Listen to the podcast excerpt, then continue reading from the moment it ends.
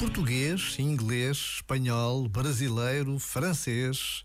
Na sede oficial da Jornada Mundial da Juventude Lisboa 2023, ouvem-se muitas línguas diferentes todos os dias.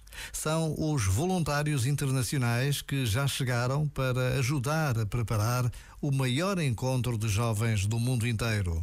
Todos cheios de esperança e de fé, desejosos de pôr em prática o pedido do Papa Francisco.